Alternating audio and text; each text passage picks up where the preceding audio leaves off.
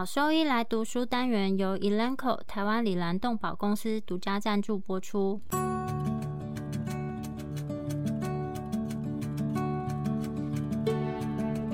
欢迎收听超级好收益来读书，好读书，读书好，读好书，三日不读书，竞争一定输。眼睛太忙没时间念书，好收益来读书，用说给你听。我是兽医师林哲宇 Steven，我是兽医师肖慧珍。在这边我们会挑选十个有趣的文章主题，用说的方式帮大家读书。每周一的中午十二点准时更新。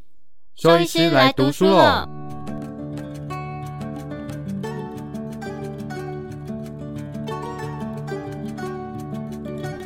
今天要分享的题目是狗猫的急性肾损伤。急性肾损伤 （acute kidney injury，AKI） 的定义是肾功能的突然下降。AKI 损伤的类别可分为肾前性、血液动力学、肾性、肾脏本身的疾病，以及肾后性、阻塞性肾病或是尿液收集系统的破裂。在本篇文章里面，主要是着重在肾脏本身所造成的 AKI。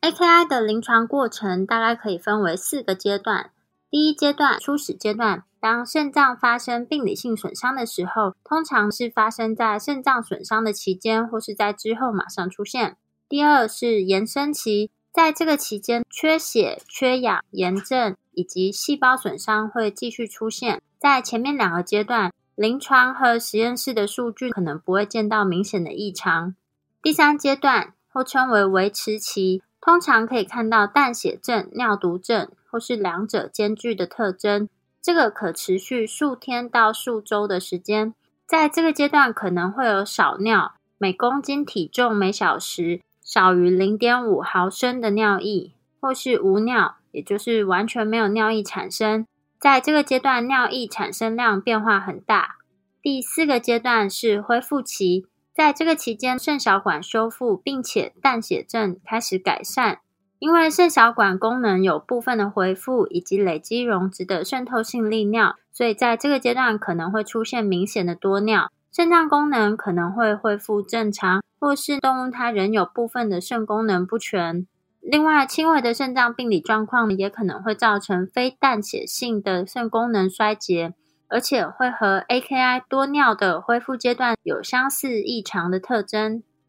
在狗猫 AKI 的病因有非常多，每一种病因的预后差异很大，所以在这些病例管理里面，应该要尽可能的早一点去查明造成 AKI 的原因。目前在人跟动物已经有 AKI 的分级，在人使用有几种分级，第一个是 RIFLE 系统 （R-I-F-L-E），Risk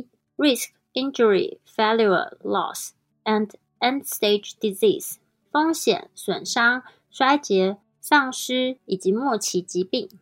或是急性肾损伤网络 （AKIN，Acute Kidney Injury Network），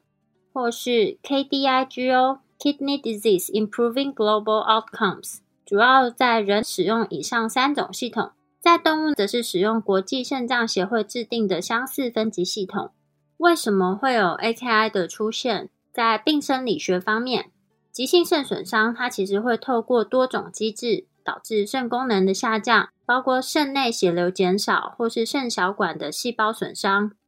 缺血会导致细胞内的三磷酸腺苷 （ATP） 的快速降解，进而造成肾小管细胞骨架受损。微绒毛的肌动蛋白 （actin） 它的核心分解使得失去顶端的微绒毛，所以细胞呢因而失去极性，导致溶质的运输改变。在近端肾小管的细胞里面，正常在基底外侧细胞质膜上的钠钾 ATPase，在解离之后，它会重新分布到顶端的细胞膜。这种重新分布就会导致钠和水穿过顶膜进入肾小管腔，也就是导致缺血性 AKI 当中钠排除分率上升的主要机制之一。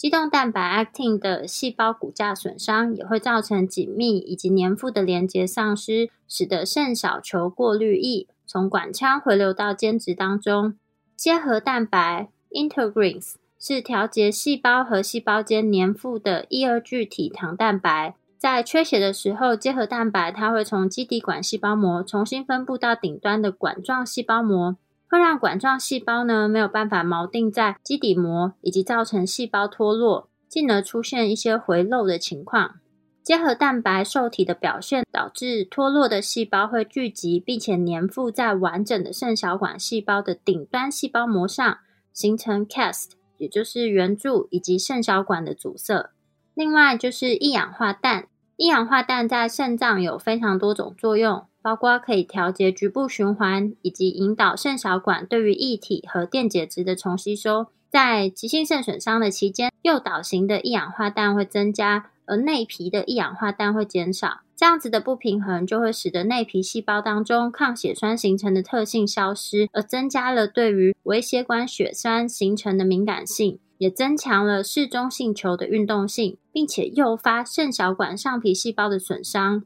一氧化氮和超氧化物会反应形成过氧亚硝酸盐。过氧亚硝酸盐具有细胞毒性，它会引起脂质过氧化以及 DNA 的损伤。过氧亚硝酸盐和其他的活性氧也会破坏维持细胞间粘附所需要的细胞骨架蛋白和结合蛋白。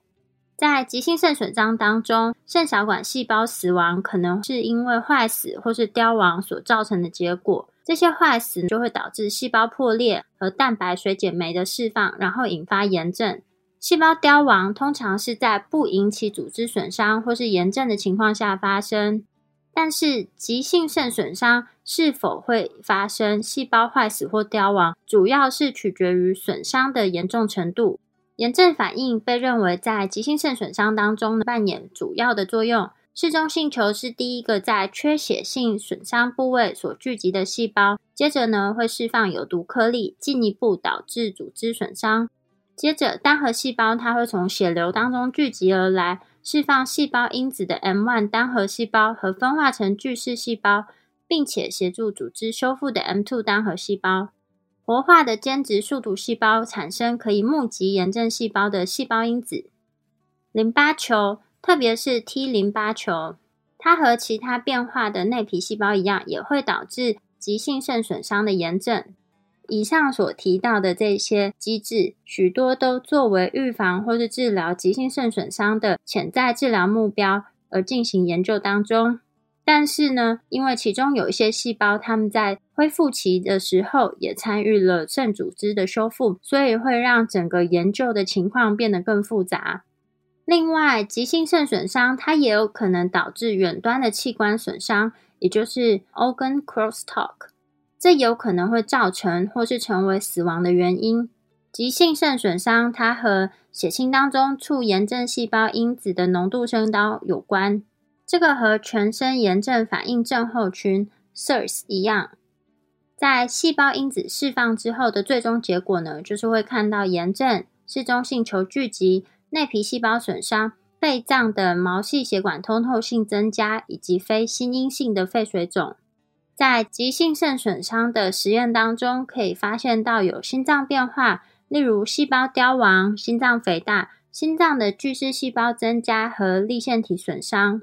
急性尿毒症也可能和脑病相关，但目前确切的机制还不是很清楚。其他可能造成的神经功能障碍机制包括有。急性肾损伤所引起的血脑障壁变化，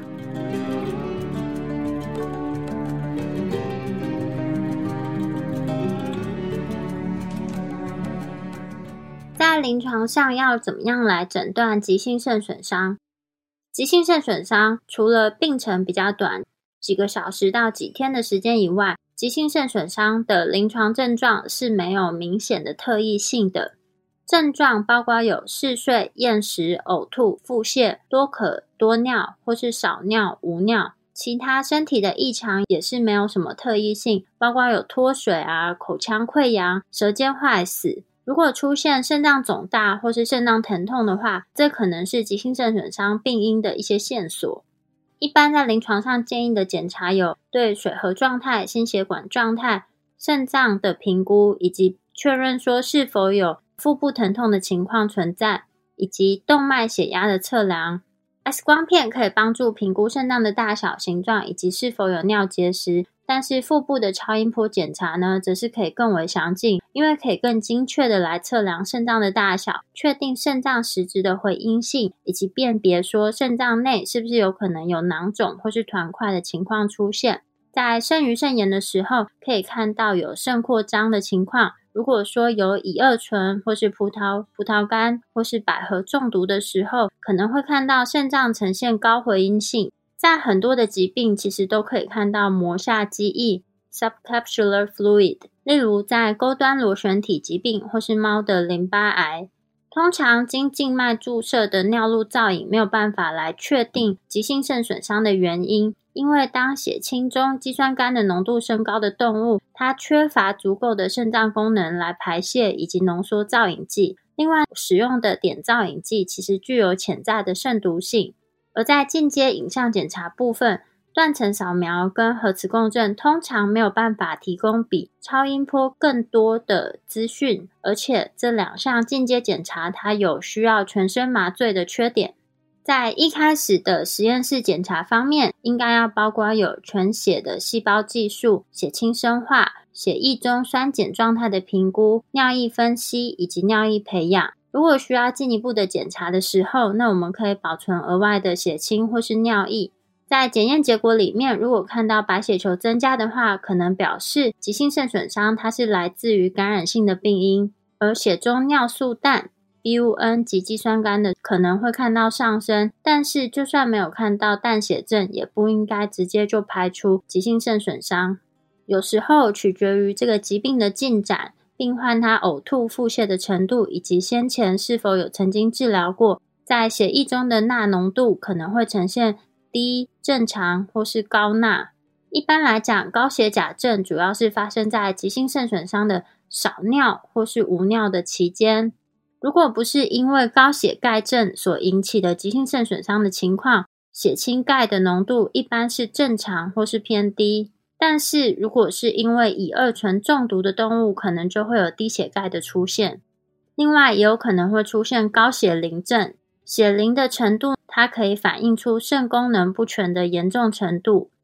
在血液学方面，也有可能会出现代谢性的酸中毒。在尿液分析的检查，一般来讲，在急性肾损伤可能会看到等张尿液的情况。如果是因为肾前性原因所造成的淡血症，就有可能会出现尿比重增加，在急性肾小管损伤的时候，可能会看到有轻度到中度的糖尿的情况。尿液的酸碱度通常呈现酸性，但是在某一些细菌性尿路感染的情况，可能就会呈现碱性。应该要仔细的去检查，说这些尿渣里面是否有尿圆柱 （cast）、白血球，或是细菌，或是尿结晶。可以从病史中去探索，以及详细的理学检查来选择后续要进行哪一些检查来确认急性肾损伤的具体原因。所有的病例应该都要进行尿液的细菌培养来确认是否有肾盂肾炎。如果说血清乙二醇的浓度可以透过及时检测，或是可以透过人医的实验室来确认。但是，一般这种立即可用的乙二醇检测试剂呢，它主要是测量完整的乙二醇分子，所以它只在中毒后的最初几个小时之内是准确的。如果在血液中无法检测到乙二醇的浓度，但是同时又伴随有严重的代谢性酸中毒，而且有阴离子间隙升高，或是在尿渣里面可以看到大量的草酸钙结晶，那可能也可以帮助我们诊断说是有乙二醇中毒的情况。如果说怀疑这个动物它是因为吃到含有胆钙化醇的灭鼠剂而出现高血钙症的动物的时候，那就应该要测量血清中胆钙化醇的浓度。比较新型的这种杀老鼠药，主要是用胆钙化醇取代维生素 K 的拮抗剂所制成的，所以就会导致高血钙引起的这个急性肾损伤的病例有增加的趋势。如果说生活在这种流行地区的狗狗，所有罹患有急性肾损伤的狗都应该进行钩端螺旋体的检测。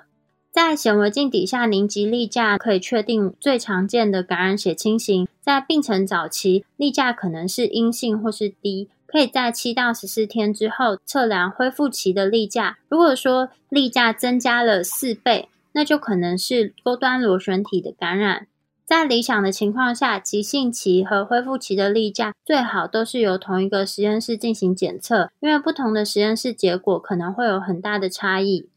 在临床上，可以使用即时检测来确认说是否有钩端螺旋体的抗体，或是经由 PCR 侦测是否有钩端螺旋体的 DNA。但是这些检验呢，其实都没有办法去区分血清型。而且，如果在近期有接种钩端螺旋体的疫苗，可能会导致伪阳性。如果在这个疾病的早期还没有抗体出现之前，我们就进行及时检测的话，有可能会出现伪阴性的结果。而针对 PCR 的检测，如果这个动物它其实长期一直在接受抗生素的治疗，也有可能会出现伪阴性的结果。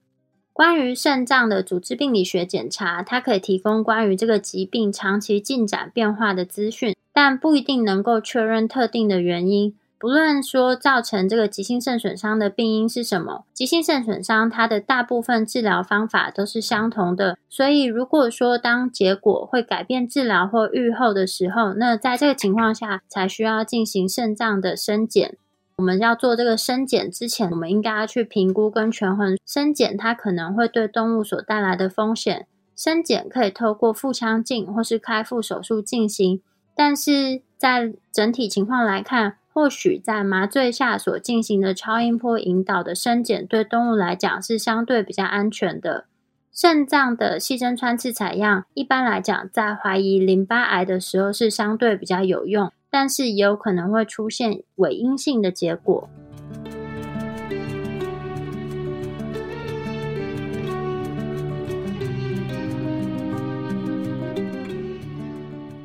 在急性肾损伤的治疗选择方面，急性肾损伤的治疗包括有针对病因的特定治疗，以及基于急性肾功能衰竭阶段和动物体液电解质酸碱状态的支持治疗。在特定治疗方面，主要是针对如果说已经有知道或是怀疑任何急性肾损伤的原因，那我们就应该采取特定的治疗来纠正或是改善、消除这个急性肾损伤的病因。要立即停止使用任何肾毒性的药物。如果说刚吃到有毒物的这些动物，可以进行催吐，例如乙二醇、灭鼠剂，或是猫吃到百合科的植物。如果说这个毒物是有解毒剂的话，接触过这个毒素的动物就应该立刻给予它解毒剂。吃到乙二醇的病患应该给予 4-MP 或是 ethanol 乙醇，以防止这个乙二醇代谢为有毒的成分。要注意的是，猫比狗需要更高剂量的 4-MP，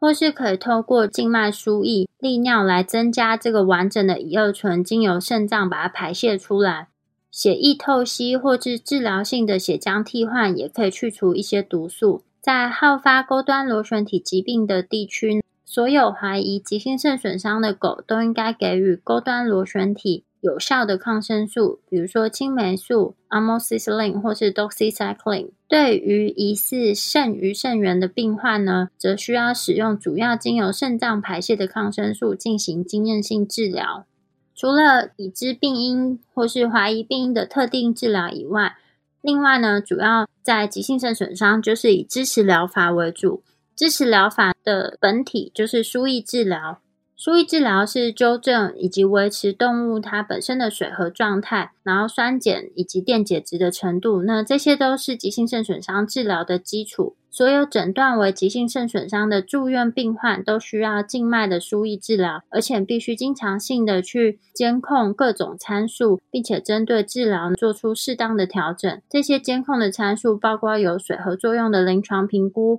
体重。黏膜毛细血管的再充盈时间 （CRT）、心率、呼吸频率、动脉血压 （PCV） 以及血浆中的总固体量以及血清生化学数值，包括有 BUN、creatinine、肌酸酐、钠、钾、氯、磷等离子。可以根据动物的体重还有水合作用的程度来计算一开始我们需要补充的输液量。所使用的公式是体重每公斤。乘以估计的脱水百分比，最后再乘以一千，就会等于体液缺失的量。最后这个体液缺失是以毫升为单位，应该在四到六小时之内来补充这些体液缺失不足的量，来恢复正常的肾脏血流。除了呕吐或是腹泻这些原因所造成的估计的液体损失之外，另外也必须要。补充或是维持体液的这些需求量，也就是每公斤每天四十四到六十六毫升。在一开始可以使用等渗透压的多离子输液，比如说乳酸林格氏液或是 Plasma Light A。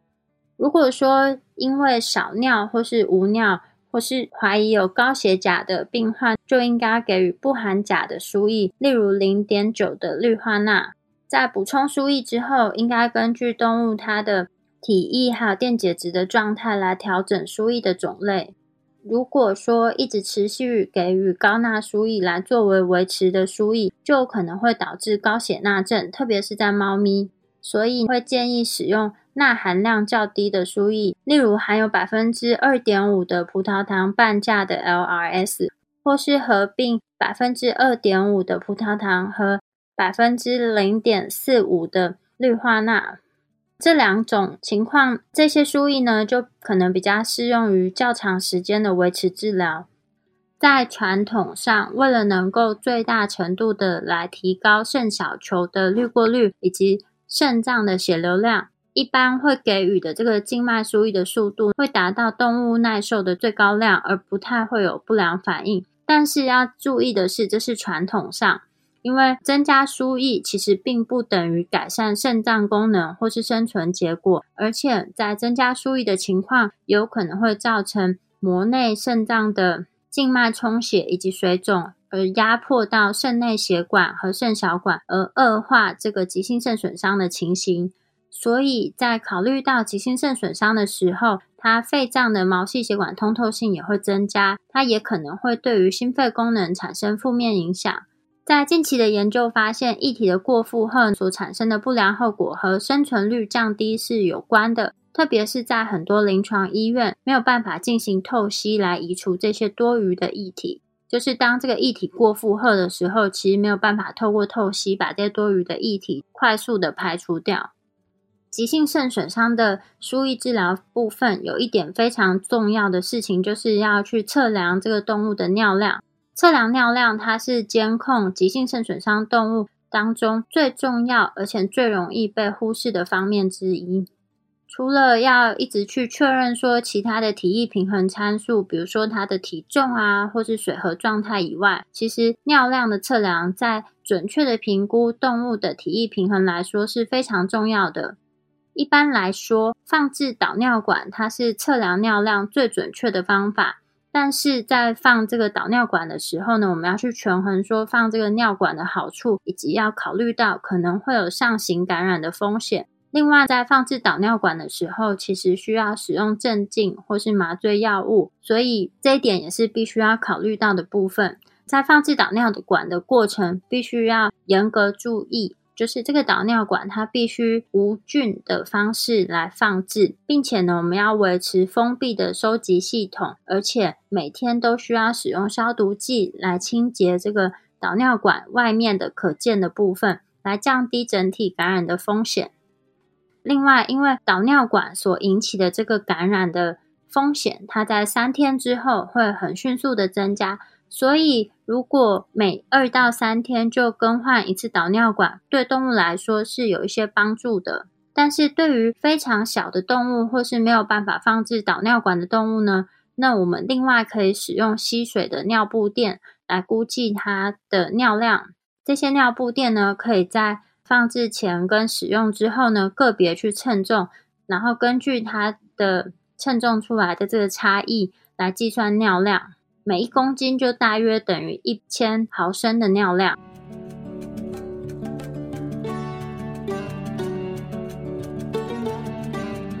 狗狗、猫猫防护跳蚤必虱新选择——李兰灵藻虱 （Seresto），对付跳蚤、蜱虱长达八个月的保护。一秒圈上，零叮咬，没有空窗期，不怕水，也没有异味。搭配新界爽滴剂，有效预防新丝虫及其他内寄生虫，三十种内忧外患一网打尽。简单点药，洗澡后立即滴。即日起至八月三十一号，购买李兰灵藻师 Seresto 或新界爽，就可登录抽 iPhone 十三。活动详情请上脸书搜寻台湾李兰动保。李兰灵藻师加新界爽，让狗狗、猫猫的防虫新生活可圈可点。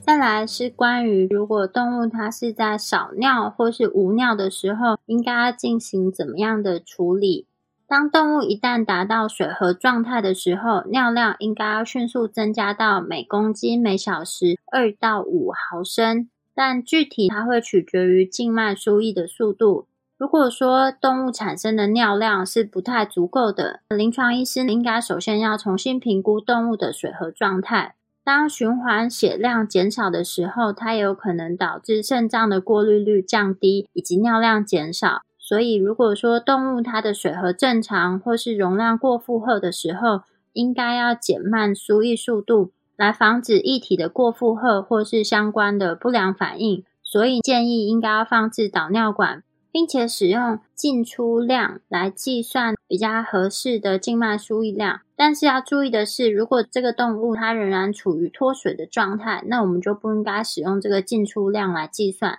在给予输液的时候，也要加上不显著损失的这些液体需求。估计为每天每公斤二十二毫升，会以一个比较短的时间间隔来计算。那一般来讲会算成四个小时，同时也需要估计说，因为呕吐、腹泻或是其他原因所流失的液体量，再加上前一段时间所产生的尿量，最后就可以计算出之后四个小时内要给予的总静脉输液量。这个方法有助于维持水合作用，同时我们把这个液体过负荷的风险降到最低。在治疗少尿跟无尿病患的下一步，增加它的尿量。Furosemide 它是一种环利尿剂，那在这种情况下，它是首选的药物。它可透过作用在肾小管来增加尿量，但是不会增加肾脏过滤率或是改善这个病患的愈后。给予这个药物的价值在于增加尿量。以便能够继续进行后续的静脉输液治疗，来改善它的酸碱以及电解质失衡。建议的初始剂量为每公斤两毫克静脉注射。那如果说有效的话，它可以在二十到四十分钟内看到尿量的增加。如果初始剂量没有办法去增加它的尿量，那我们可以每隔一小时就再给予一次剂量，慢慢递增。根据需要，可以每隔六到八小时继续给予有效的剂量。在研究显示，正常狗狗产生利尿的情况，在给予每公斤零点六六毫克的 loading dose 之后，再给予每公斤每小时零点六六毫克的 CRI，它其实会比间歇性的给药来说是更有效的。在过去呢，也有可能会使用另一种药物，也就是甘露醇 mannitol。它是透过渗透性利尿来增加尿量，但是研究显示，这个 mannitol 它并没有有增加容积以外的有效作用，所以在本片的作者其实不再推荐使用这个药物。另外，dopamine 它可以作为低剂量的 CRI，曾经可以用于增加少尿或是无尿动物的尿液产生。除了 alpha 以及 beta 的肾上腺素受体之外，周帕明它也会刺激两种类型的周帕明受体，DA1 跟 DA2。在正常的狗狗里面，它可以导致肾脏的血流增加以及尿量增加，肾脏过滤率增加或是维持。但是较高剂量的多帕明，它可能会造成严重的不良反应，包括有心搏过速的心率异常，或是血管收缩以及高血压。根据几项综合分析，其实多帕明没有办法。预防或是治疗人的急性肾脏损伤，多帕明也没有显示出对于生存或是透析的一些临床上的帮助。另外，关于多帕明使用在急性肾损伤的狗猫的疗效是否有效的这些文献，其实是相对非常非常少的，所以不推荐使用多帕明来增加少尿或是无尿急性肾损伤的病患。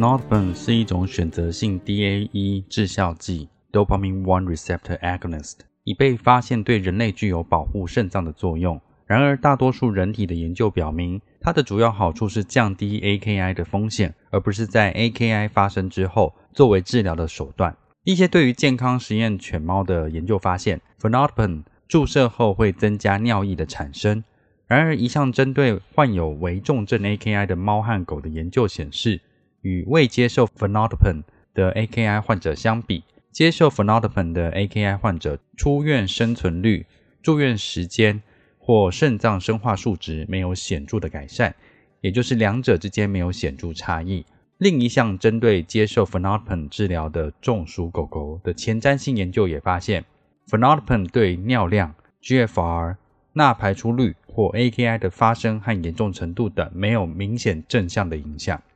然而，Phenolphine 与任何可观察到的不良影响无关。这些临床研究表明，Phenolphine 可能无助于改善患有 AKI 狗猫的肾功能或尿量。如果药物措施未能增加尿量或改善淡血症和尿毒症，则需要进行肾脏替代性治疗 （Renal Replacement Therapy，RRT）。RRT 的讨论超出了本文的范围，可以在网络上获取提供 RRT 部分兽医医学中心列表。多尿症的管理，从 AKI 的少尿期或无尿期恢复的动物，或那些肾损伤较轻且未发生淡血症的动物，通常会出现数天至数周的严重多尿情况。这些动物可能会出现电解质的异常，尤其是低血钠症和低血钾症，需要透过静脉注射或有时给予口服治疗来进行矫正。应经常监测血清电解质并调整治疗。直至尿量减少且肾功能和血清电解质浓度稳定为止。酸碱和电解质异常的矫正，代谢性酸中毒在患有 AKI 的动物中是很常见的。碱化的治疗可能会导致严重的并发症，包括了反常性的脑脊髓液酸中毒、离子化血清钙浓度降低以及高血钠症等。因此，在矫正体液异常之后，除非血液 pH 值低于七点一。或血清碳酸氢盐浓度低于十二 m·e·q per liter，否则并不推荐使用。补足的方式是以血清碳酸氢盐浓度不足的一半，在三十分钟内进行静脉注射，并重新评估酸碱状态。如果动脉血的 pH 值仍然不是大于等于七点二，则其余的部分在接下来的二至四小时内透过静脉输液给予，之后再重新评估酸碱的状态。如果动物寡尿或无尿，可能会出现中度至重度危及生命的高血钾症。治疗高血钾症的第一步，也是最重要的一步，是确保尿液的产生和排出。患有严重高血钾症或持续寡尿的动物，可能会受益于额外的特定治疗，例如碳酸氢钠、胰岛素 （regular insulin） 和葡萄糖的给予，或者在危及生命的情况下，葡萄糖酸钙 （calcium gluconate）。有助于保护心脏免受于高血钾症的影响。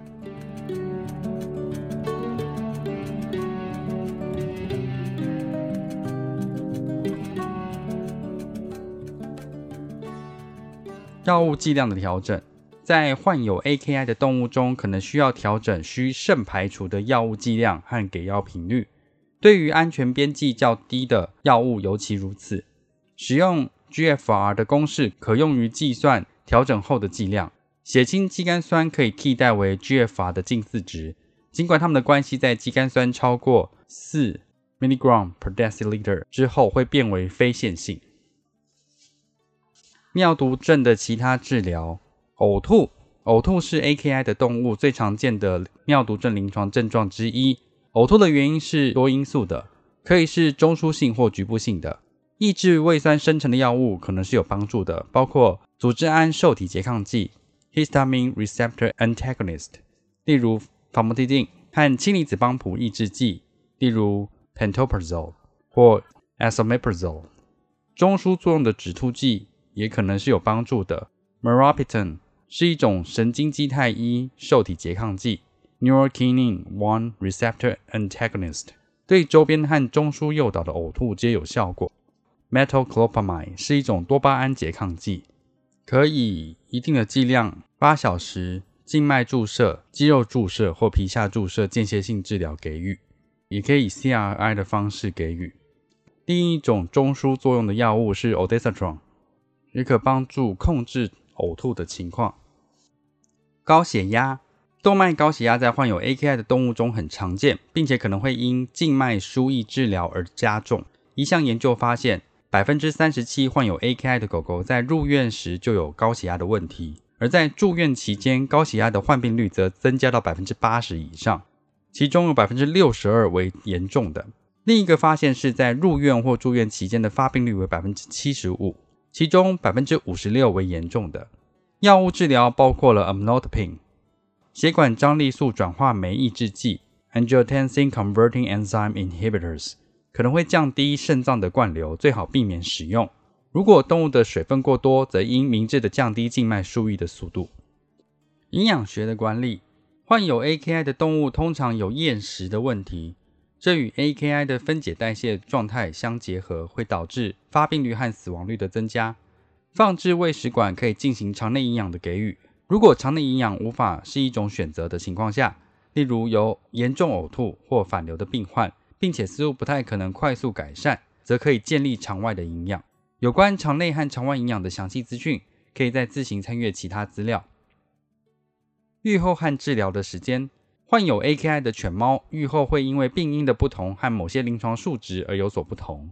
总体而言，报告的 AKI 死亡率，狗狗为百分之四十一至百分之六十六，猫咪则为百分之五十八至百分之七十三。患有钩端螺旋体的狗狗，其愈后相对比较好。据报道，存活率为百分之八十三。相反的。乙二醇中毒的狗狗在诊断时，若已经具有淡血症，即使经过治疗，其愈后也很差。在一项研究中，因食入葡萄干或葡萄而患有 AKI 的狗狗，其存活率为百分之八十八；而在另一项临床症状更严重的研究中，存活率则为百分之五十三。有百分之三十的死亡率与急性胰脏炎相关，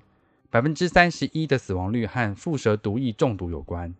淡血症的程度不能预测结果。而尿量减少则是预后不良的指标。导致 AKI 狗狗预后不良的其他标准包括了低血钙症、贫血、高血磷症。当输液补充和支持治疗后，代血症仍无改善或恶化等，以及共病症，例如胰脏炎或败血症。对于患有 AKI 的猫咪，高血钾症、较低的体温、低白蛋白血症和血清碳酸氢盐浓度降低等，与生存率降低有关。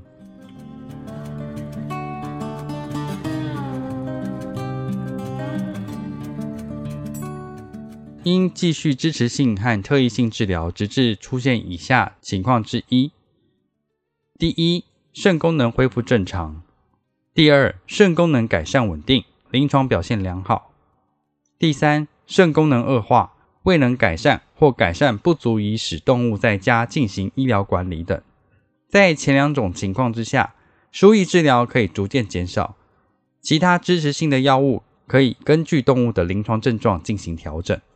在第三种情况，则可以考虑肾脏替代性治疗 （RRT） 一段时间，看看肾功能是否有好转。总结：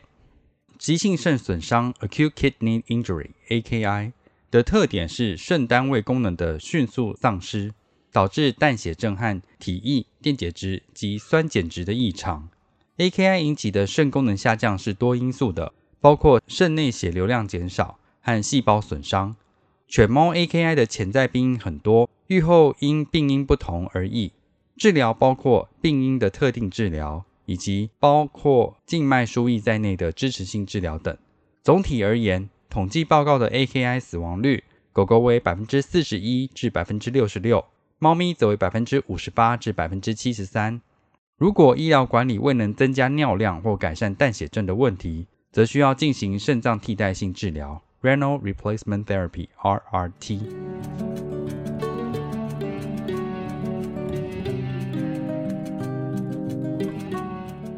临床重点整理：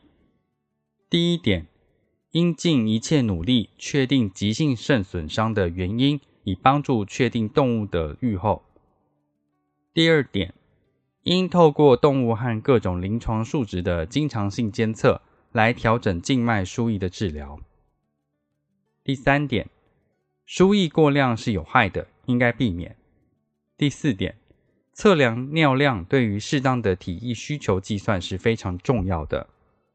第五点，如果急性肾损伤的原因尚未确定，应先针对可治疗的进行治疗，也就是像钩端螺旋体可以给予 doxycycline 的治疗。重点整理：第一点，急性肾损伤有四个临床阶段：起始期、扩展期、维持期和恢复期。第二点，各种病理生理机制导致肾细胞损伤和死亡，包括 ATP 的降解、细胞结构的改变。一氧化氮的变化和炎症等。第三点，适当的输液管理是治疗的关键。第四点，愈后会因肾损伤的原因而不同。